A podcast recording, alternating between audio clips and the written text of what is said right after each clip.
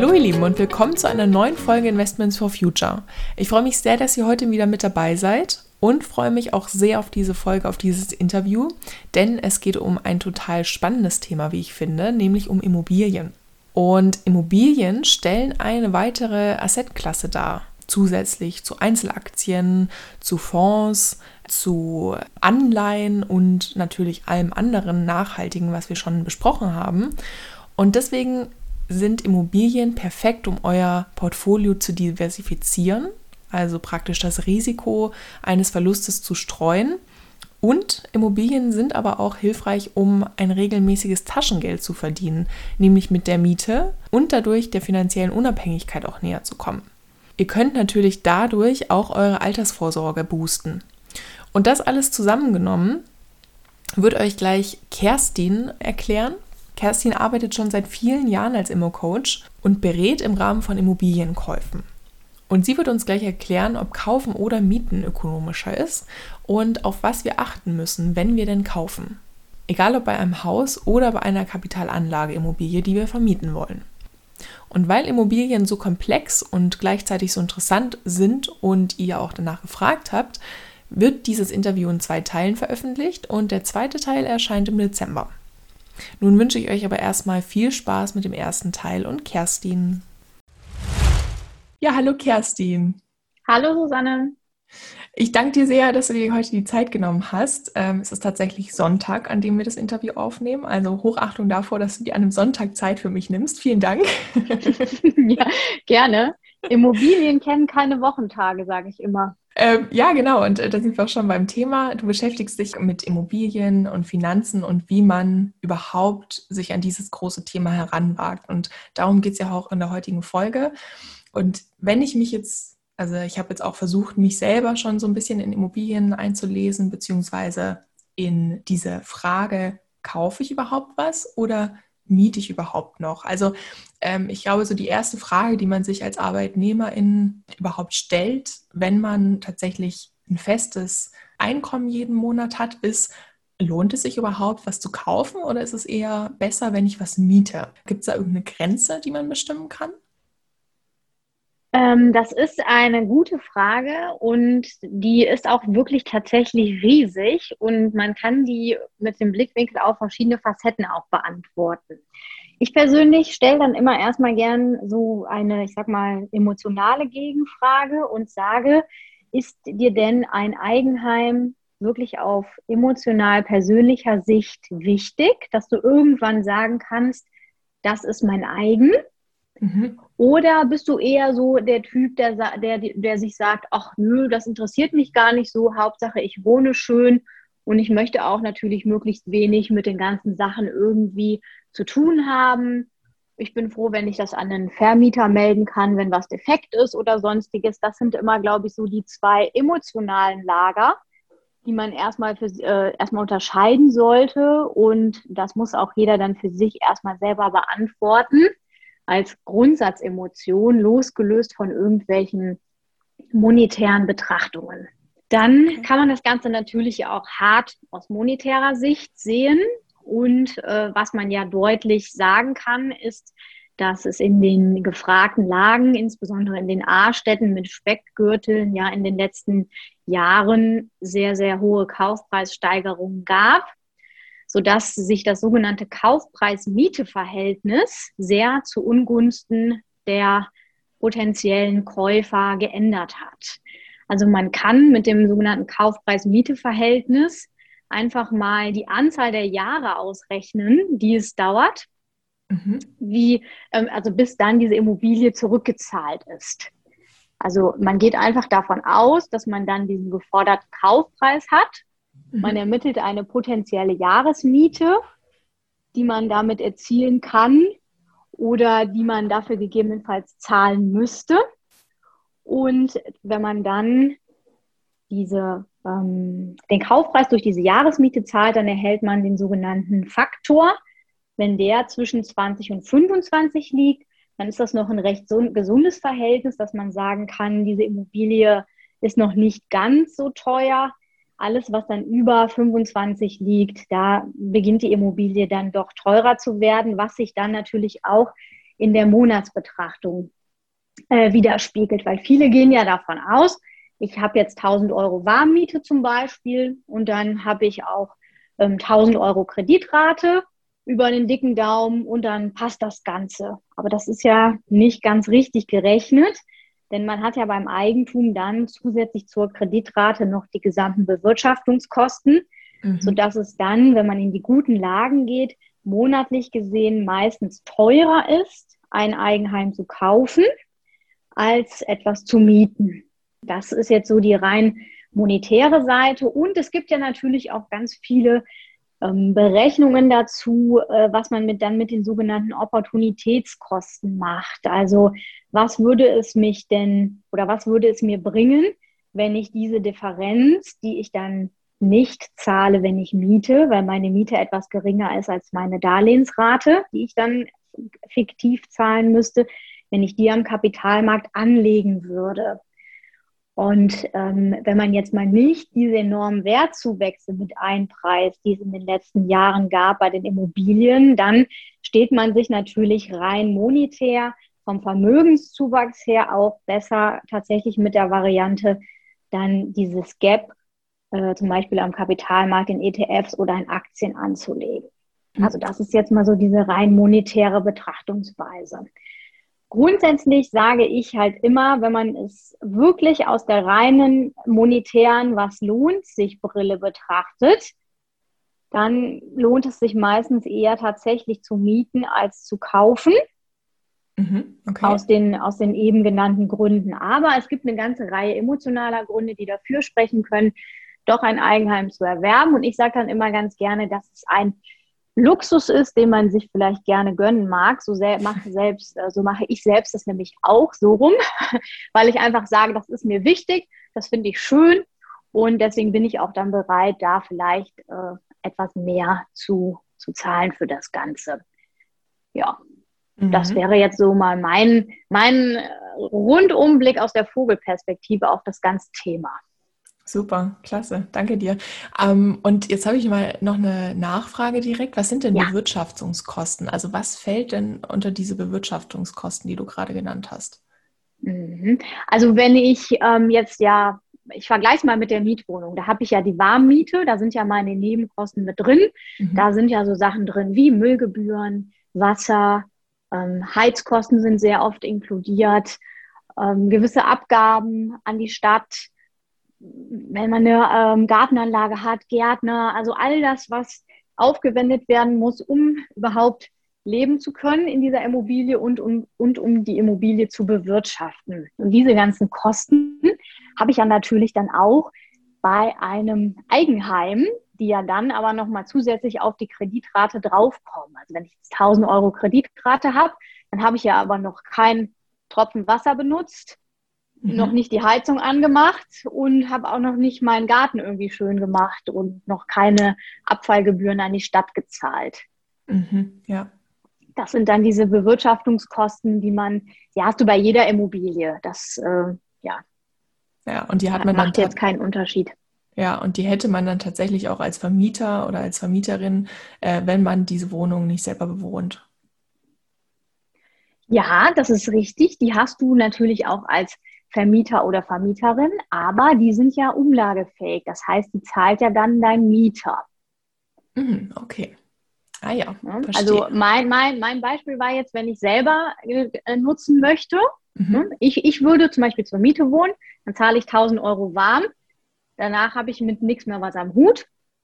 Wenn ich jetzt mir ein Eigenheim finanziere, um bei den 1000 Euro zu bleiben, nehme ich diese 1000 Euro als Kreditrate, muss ich da on top noch meine ganzen Bewirtschaftungskosten zahlen. Wasser, Heizung und so weiter. Das heißt, deshalb wird das Eigenheim meistens dann teurer mhm. im Monat. Ja, und ganz, ganz kurz nochmal, ähm, du hast es vorhin auch erwähnt, es gibt die A-Städte, die B-Städte und die C-Städte. Ähm, kannst du vielleicht nochmal ganz grob erklären, wo die Unterschiede liegen und wie man das eigentlich definiert? Weil das liest man ja relativ häufig, wenn man anfängt, sich so ein bisschen damit zu beschäftigen. Ganz, ganz klar, auch wenn es zum Beispiel auch um Kapitalanlageimmobilien geht und da unterscheiden sich auch die Preise. Also eine sag ich mal, Schulbuchdefinition gibt es tatsächlich noch nicht darüber, was eine A, B, C oder D-Stadt ist. Es gibt aber so ein paar Kriterien, anhand derer man das erkennen kann. Und zwar die A-Lagen, das sind ähm, die Top-Städte in Köln, äh, in, in Köln sage ich schon, weil Köln gehört auch dazu. Ich wohne in Köln, mhm. deswegen die, to die Top-Städte in Deutschland, das sind unter anderem Köln. Dann haben wir noch Hamburg, Frankfurt, ähm, Berlin, München natürlich und es gibt noch andere kleinere Regionen, die sich auch zu diesen A-Lagen entwickeln. Das ist einmal dadurch gekennzeichnet, dass man leider hohe Kaufpreise hat. Also leider äh, aus Sicht des potenziellen Käufers natürlich. Die Verkäufer freut das. Mhm. Und du hast ähm, sehr, sehr starke Wirtschaftsstrukturen dort vor Ort. Du hast gute Arbeitgeber, du hast eine gute Infrastruktur, du hast ein hohes Freizeitangebot, ähm, du hast hohe, ähm, eine hohe Dichte an Bildungseinrichtungen, privater Natur, staatlicher Natur. Also sind, ich sage es immer ganz gern, umschreibe ich das mit dem Wort, es ist sehr lebenswert dort. Ne? Damit sind auch dann die ganzen Speckgürtel gemeint, also all das, was im Umkreis von diesen großen Städten liegt. Das ist auch sehr beliebt und macht sich in den entsprechenden Kaufpreisen bemerkbar. Dann, wenn man Richtung B, C oder D Städte geht, dann nimmt dieses Gesamtangebot ab und man hat auch deutliche Veränderungen in der Bevölkerungsstruktur. Also wenn man jetzt mal das genaue, krasse Gegenteil betrachtet, die sogenannten D-Lagen, Dort hat man keinen Bevölkerungszuwachs mehr, sondern eher eine Abwanderung. Das ist leider ähm, in vielen Bereichen in Ostdeutschland der Fall. Und wenn die Bevölkerung, die junge Bevölkerung abwandert, wenn nur noch die älteren Bevölkerungsschichten zurückbleiben, dann hat das natürlich auch massiven Einfluss auf die entsprechenden Arbeitgeber. Die siedeln dort weg weil sie sagen, ich finde ja keine qualifizierten Arbeitnehmer mehr und so weiter. Und das sind dann auch so diese sich ausdünnenden Standorte, die auf lange Sicht dann eben nicht mehr ganz so lukrativ sind. Mhm. Dort hat man natürlich dann niedrigere Kaufpreise und kann dann auf dem Papier auch höhere Renditen erzielen ist natürlich auch mit einem entsprechend höheren Risiko dann verbunden, das Ganze, weil eben ich auch gar nicht so eine große Anfrage habe, wenn ich jetzt dort zum Beispiel einen Mietinserat schalte. Und die B- und C-Städte, die sind da so in der Mitte. Die B-Städte sind auch noch grundsolide, voll super. Also würde ich auch jederzeit investieren. Das sind auch die mit, äh, die sind auch gut eingebettet, regional, meistens mhm. zwischen A-Städten liegend. Und die, die C-Städte, die sind dann noch so ein bisschen, sage ich mal, wirtschaftlich schwächer als A und B und mit leichten Tendenzen auch ähm, in diese, in diese D-Lagen. Da gibt es dann nicht mehr ganz so viel Angebot und dementsprechend auch die, der erwartete Bevölkerungszuwachs nicht ganz so hoch wie bei A und B. Mhm. Ja, super. Danke dir. Wenn ich mir jetzt überlege, eine Immobilie zu kaufen, also mhm. ganz konkret jetzt zum Beispiel erstmal eine Wohnung. Also sprechen wir erstmal über Wohnungen. Ich überlege mir, ich möchte irgendwo, ich möchte mein Geld investieren. Würde es sich für mich eher lohnen, ähm, selber in die Immobilie zu ziehen und tatsächlich dort zu wohnen, als ähm, oder lohnt es sich eher, diese Immobilien zu vermieten äh, tatsächlich und als Kapitalanlage Immobilie eben diese Rendite mit der Miete einzufahren? Also gibt es da bestimmte Steuervorteile und bestimmte Unterschiede, wo man sagen kann, das eine lohnt sich vielleicht mehr als das andere? Mm, also grundsätzlich kann man hier schon mal den Querverweis auf unsere erste Frage machen, kaufen oder mieten. Mhm was äh, das, das ähm, Eigenheim betrifft. Und jetzt aus steuerlicher Sicht ist es so, dass der Gesetzgeber leider nur den vermieteten Wohnraum attraktiv fördert. Also wenn ich selber diese Wohnung kaufe und dann vermiete, da habe ich eine ganze Reihe an steuerlichen Abzugsmöglichkeiten von verschiedensten Kosten, die ich absetzen kann. Ich kann zum Beispiel eine Gebäudeabschreibung vornehmen. Ich kann die Zinskosten, die ich für das Darlehen habe, steuermindernd in Abzug bringen und ähm, auch noch zusätzlich eine ganze Reihe anderer Kosten wie Finanzierungskosten, Wenn ich jetzt zum Beispiel eine Finanzierungsprovision ähm, gezahlt habe, kann ich diese in Abzug bringen und auch die Kosten, die ich aufwenden muss, um diese Immobilie überhaupt zu vermieten. Also als Beispiel, ähm, man kann Fahrtkostenpauschalen abbrechen für die Besichtigungstermine, man kann die Inseratskosten absetzen, ähm, man kann Einrichtungsgegenstände steuerlich dort ansetzen und die abschreiben, wenn ich eine, dem Mieter noch eine Einbauküche zum Beispiel einbaue und solche Dinge. Das ist also ein riesengroßer Topf an ähm, sag ich mal, äh, Steuersparpotenzial, an dem man sich bedienen kann. Und beim klassischen Eigenheimbewohner ähm, ist das sehr begrenzt. Man kann natürlich auch einen Teil seiner Handwerkerkosten absetzen.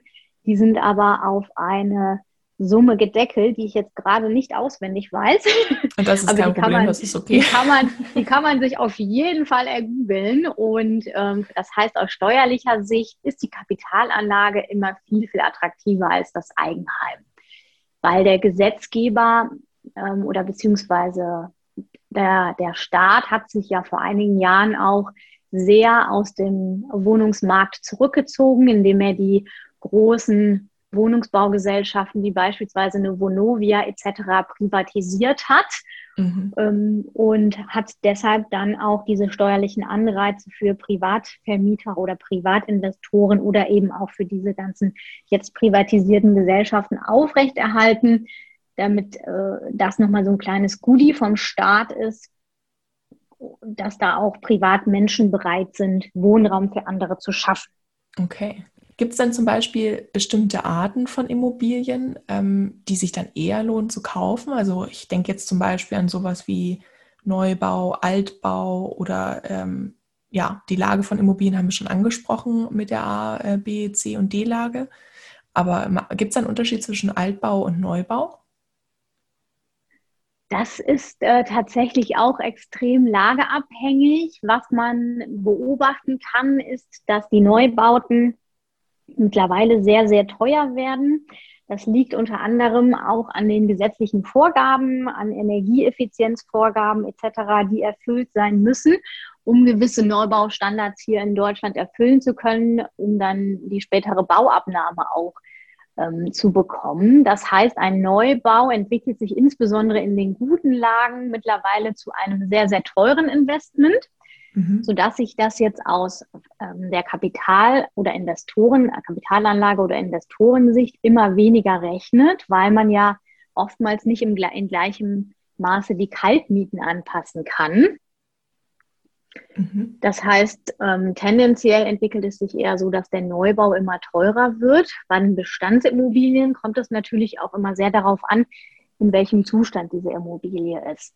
Wenn man jetzt ein unsaniertes Objekt hat, beispielsweise aus 1950, hier bei uns in Köln gibt es viel Nachkriegsbau, da wurde dann zwischen ja, 1950 und 1960 kilometerlang sehen die Häuser alle gleich aus. Die wurden halt alle einfach mal so dann aus dem Boden gestampft, weil dringend Wohnraum benötigt wurde und es wurde alles verbaut, was man irgendwie finden konnte. Mhm. Ähm, und wenn man die dann unsaniert kauft oder in so ein Objekt geht, was unsaniert ist, hat man da natürlich dann auch nach hinten raus nochmal gewisse Sanierungskosten, die zu erwarten sind. Grundsätzlich würde ich jedem Kapitalanleger immer empfehlen, ähm, wenn es sich preislich lohnt, in einen gut sanierten Bestandsbau zu gehen, weil der ist meistens noch günstiger als der Neubau. Und wenn dann Sanierungen durchgeführt wurden, dann hat man da auch in nächster Zeit keine immens hohen Kosten zu erwarten. Mhm. Und ich lese auch immer sehr viel von denkmalgeschützten Gebäuden. Mhm, ähm, mhm. Gibt es da vielleicht bestimmte Steuervorteile oder Anreize, warum ich zum Beispiel ein denkmalgeschütztes Gebäude kaufen sollte oder Wohnung kaufen sollte? Ja, also es gibt tatsächlich da auch steuerliche Anreize. Ähm, man kann eine sogenannte Denkmal-AFA, also eine Denkmalabschreibung, noch geltend machen, die dann höher ist als die klassische normale. Mhm. Ähm, dort kann man auch sogar als Eigennutzer von diesen Sachen Gebrauch machen. Da so, würde ich aber auf jeden Fall auch das Gespräch mit dem Steuerberater empfehlen, inwiefern man dort steuerliche Abzugsfähigkeit ähm, beantragen kann. Was man natürlich auch immer beachten muss, der Denkmalschutz in Deutschland ist an sehr hohe Auflagen gebunden. Und ich persönlich würde dann immer schauen, was von dem Gebäude steht überhaupt unter Denkmalschutz. Ist es beispielsweise nur die Fassade oder ist es das gesamte Gebäude? Denn wenn es das gesamte Gebäude samt Innenleben zum Beispiel ist, dann muss jede kleinste Änderung immer mit der Denkmalbehörde abgestimmt werden. Und das Ui. ist natürlich dann sehr zeit- und auch kostenintensiv.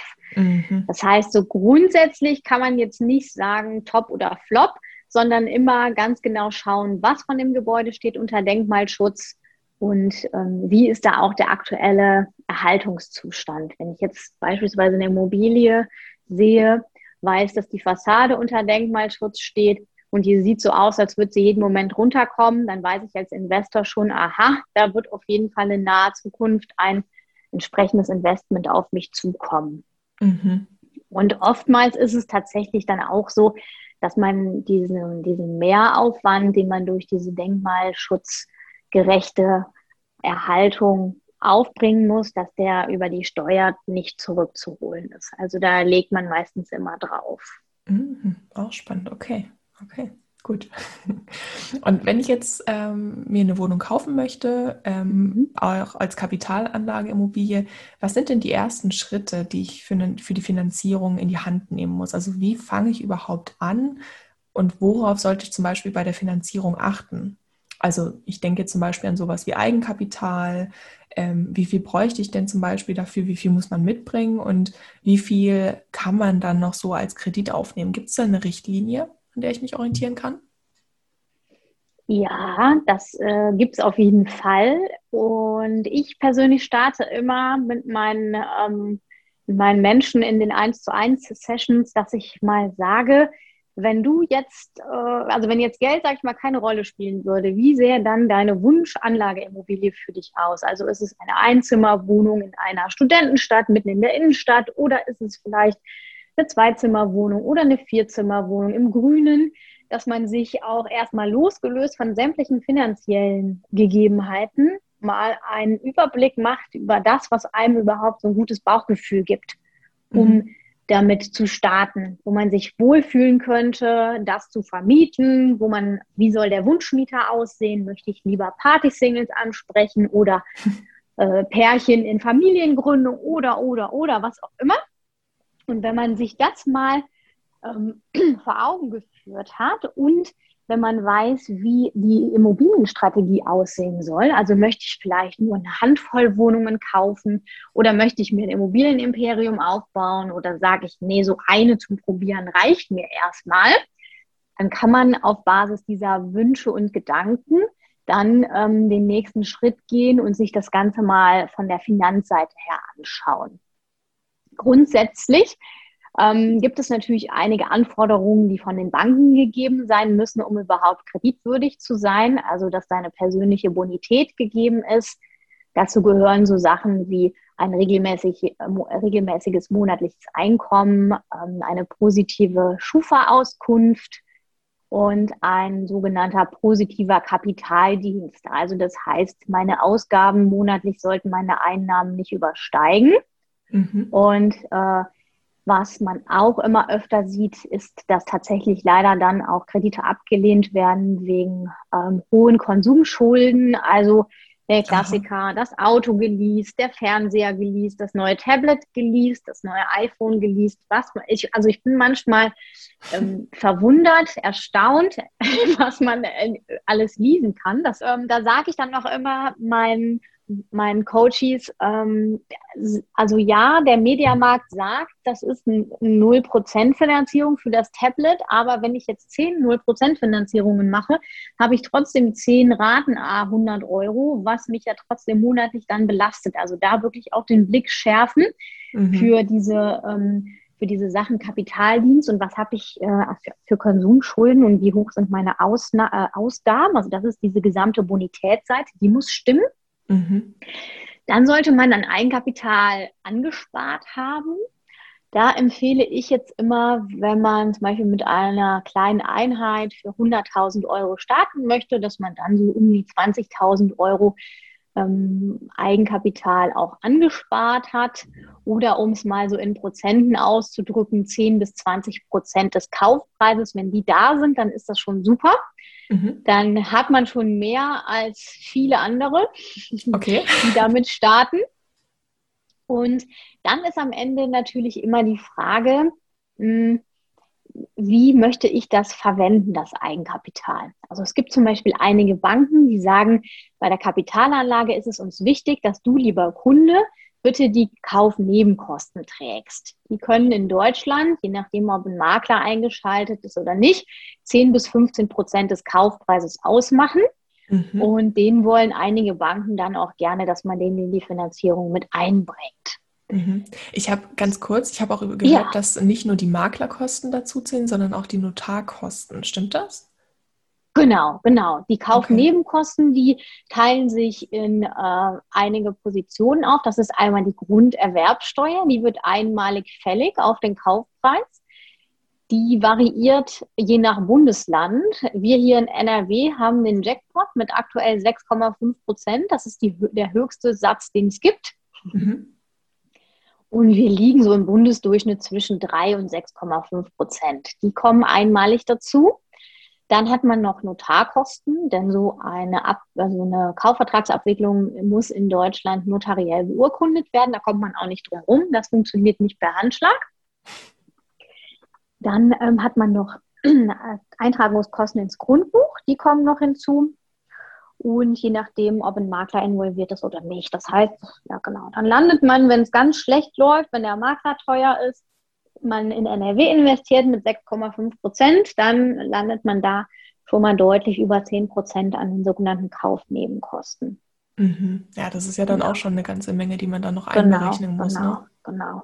Und die empfehle ich auch immer in Eigenkapital mindestens angespart zu haben um die dann ähm, einzubringen in die Finanzierung. Es gibt aber auch Banken, das habe ich auch äh, stellenweise so gemacht, die mehr als die 100 Prozent finanzieren, die sogenannte 110 Prozent Finanzierung. Das heißt, man finanziert nicht nur den Kaufpreis, sondern auch die Nebenkosten. Mhm. Da ähm, erwartet die Bank aber dennoch, dass man Eigenkapital hat und man macht dann einfach die Vereinbarung, dass man es der Bank einmal kurz zeigt und sagt, hier für den Notfall hätte ich das da, aber man bringt es nicht in die Finanzierung ein. Das heißt, da gibt es auch die Möglichkeiten, ähm, damit zu spielen. Insbesondere wenn ich plane, einen größeren Bestand aufzubauen, dann ist das Eigenkapital immer mal wieder mal eine limitierende Komponente, weil ne, wenn man jetzt mal immer die 10% des Kaufpreises rechnet, dann hat man das Eigenkapital schneller ausgegeben, als man gucken kann. Und daher versucht man immer mit ähm, einem Töpfchen Eigenkapital, sage ich mal vorsichtig, so viele Immobilien zu finanzieren wie möglich. Das heißt, man, mhm.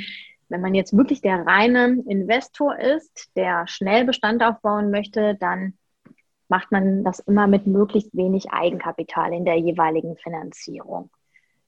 Ist ja auch spannend. Das sollte ne? man, ja, genau. Also, da weil, arbeitet man. Ja, mhm. weil eigentlich, eigentlich würde man ja denken, wenn ich mir eine Wohnung kaufe, dann muss ich tatsächlich viel Eigenkapital mitbringen, weil ansonsten ist es ja gar nicht möglich. Aber das Spannende daran ist, oder finde ich jedenfalls, ist ja, dass man durch diesen Fremdkapitalhebel, dass, dass sich dann mhm. erst dieses Konzept überhaupt lohnt. Ja, oder das heißt, es gibt nochmal einen richtigen Booster, ne, dieses mhm. Konstrukt dann dadurch. Was man nicht vergessen darf, ist bei dem Hebeleffekt, der kann in beide Richtungen gehen. Das wird immer gern unter den Tisch gekehrt. Mhm. Ähm, es kann ja natürlich auch sein, dass man jetzt ähm, hohe Verschuldungsgrade hat, weil man viele 110 Prozent Finanzierungen gemacht hat. Man hat das an einem Standort gemacht, der leider nicht so werthaltig ist. Und es findet eine Marktkorrektur der Preise statt. Warum auch immer. Hintergrund, Hintergründe äh, können da ja vielfältig sein und dann ähm, wird die Immobilie abgewertet. Also die ist jetzt plötzlich nicht mehr 100.000 wert, sondern nur noch 80.000. Mhm. Und dann ähm, muss man diese Differenz nachschießen. Dann sagt nämlich die Bank, hm, du hast bei mir aber noch 110 offen. Ich habe jetzt aber hier nur noch einen Gegenwert von 80. Die Differenz hätte ich mal gerne von dir. Das heißt, man hebe, kann sich auch, wenn es schlecht läuft, in die andere Richtung hebeln. Mhm. Deshalb sollte man da immer aufmerksam sein, ähm, bis zu welchem Grad man das macht mit den 110% Finanzierungen. Meistens schiebt dann auch die Bank da einen Riegel vor, wenn die sagt, so jetzt brauchst, brauchen wir aber noch mal ein bisschen Eigenkapital. Und man sollte immer schauen, dass man wirklich in werthaltige Lagen geht. Mhm. Ja. Und wenn ich jetzt zum Beispiel wie du in Köln wohne und ich möchte jetzt ja. in, in Hannover eine Wohnung kaufen, Geht mhm. das? Ist, das? ist das möglich oder wäre das für mich eine zu hohe Belastung und ich sollte lieber nach einer Kapitalanlage Immobilie oder einer, einer eigenen Wohnung in Köln schauen? Das ist auch eine super spannende Frage. Und hier empfehle ich auch immer erstmal die Innenschau, äh, um zu sagen, womit würde ich mich wohlfühlen. Ist mir das für meine persönliche Sicherheit total wichtig? dass ich innerhalb von, ich sag mal, einer Autostunde das Objekt erreichen kann, wenn damit irgendetwas sein sollte? Oder bin ich da so hm, relaxed und sage auch, ich beauftrage einfach jemanden in Hannover, der diese gesamte Verwaltung für mich macht und dann ist auch die Kilometerdifferenz von ein paar hundert Kilometern für mich persönlich egal. Mhm. Was für mich persönlich damals bei der ersten Immobilie, das wäre undenkbar gewesen. Da hätte ich keine Nacht mehr ruhig geschlafen. Wenn ich jetzt zum Beispiel hier ähm, aus Köln in München oder so investiert hätte und irgendwo in Bayern und ich hätte nicht für mich mental diese Sicherheit gehabt, dass wenn es nachts brennt, dass ich dann innerhalb von 20 Minuten mit dem Auto da sein kann. Ob man jetzt dann viel machen kann oder nicht, sei dahingestellt. Aber es ist ja oftmals auch die Psyche, die so ein bisschen beruhigt werden muss. Ja. Und daher ähm, gibt es da kein richtig oder falsch, sondern einfach nur, was passt zu einem oder auch nicht. Wenn ich jetzt ähm, in einer A-Lage wohne, wie zum Beispiel ich hier bei mir in Köln, dann muss man natürlich sagen, das ist nicht einfach hier der Markt. Es gibt mhm. sehr wenig gute Angebote. Die Renditen sind natürlich nicht so hoch wie in etwas schlechteren Lagen.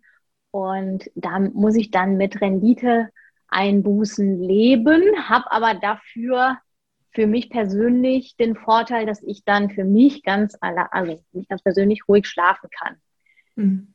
Und wenn, ich habe auch bei mir ähm, einige Follower, die investieren nicht wohnortnah, sondern die ähm, gehen bewusst aus diesen heißen Lagen raus in schlechte Lagen und sagen, das Risiko das, das Risiko kenne ich, da weiß ich, was ich mache und ich habe auch noch genug gespart. Ähm, und die investieren dann wirklich bewusst in anderen Lagen, um mehr Rendite zu bekommen und haben das Ganze dann komplett outgesourced. Also das heißt, wenn da ein Mieterwechsel ansteht, das machen die alles nicht selber. Mhm. Okay. Da ja. gibt es also verschiedenste Möglichkeiten, wie man das dann ähm, lösen kann. Man ist dann immer natürlich auch auf die Mitarbeit und Mithilfe von anderen angewiesen. Ja, genau, auf, auf Verwalter eben. Und da muss man natürlich genau. auch gucken, wie hoch die Kosten dann von so einem Verwalter eben dann auch sind. Ja, ganz genau. Da gibt es auch die unterschiedlichsten Modelle. Ähm, das ist dann die sogenannte Sondereigentumsverwaltung, nennt sich das. Also, dass der Verwalter dann auch wirklich neue Mieter suchen darf, Verträge unterzeichnen darf im Auftrag des Eigentümers und so weiter und so weiter. Was ich jetzt in den letzten Jahren an Erfahrung gemacht habe, ist leider folgende, dass die Wohnungen, die unter so einer Sondereigentumsverwaltung waren, oftmals ich sage mal vorsichtig, etwas stiefmütterlich behandelt wurden. Das heißt, dort wurden die Mieten auch nicht regelmäßig angepasst und ähm, das, wenn man dann später die Wohnung mal wieder veräußern möchte, dann ist das natürlich auch immer ein ausschlaggebendes Kriterium, wie hoch die aktuelle ähm, Kaltmiete ist. Denn die kann ja dann auch der neue Eigentümer nur innerhalb gewisser gesetzlicher Vorgaben erhöhen. Und die ähm, Rentabilität von so einem Investment steht natürlich auch, steht und fällt natürlich auch mit der Höhe der Kaltmiete, die da aktuell zu erzielen ist. Mhm. Das heißt, wenn man das Ganze so outsourced, dann würde ich da immer ähm, auch mal dem Dienstleister aktiv regelmäßig über die Schulter schauen. Ja, das schadet bestimmt nicht, vor allem am nee. Anfang. Ne? ja, genau, genau. Ja, ja, super, Kerstin. Vielen herzlichen Dank erstmal. Sehr gerne. Ich hoffe, euch hat der erste Teil mit Kerstin gefallen und ihr konntet einige Fragen für euch beantworten. Zum Beispiel, ob ihr lieber mieten möchtet oder doch eine Kapitalanlage zur Vermietung erwerben möchtet. Und falls noch Fragen offen sind, ist Kerstin auch immer jederzeit über Instagram zu erreichen. Das Profil habe ich euch schon mal in die Show Notes gepackt. Bis dahin könnt ihr natürlich auch weitere Inhalte über den Investments for Future Kanal auf Instagram oder Facebook abrufen.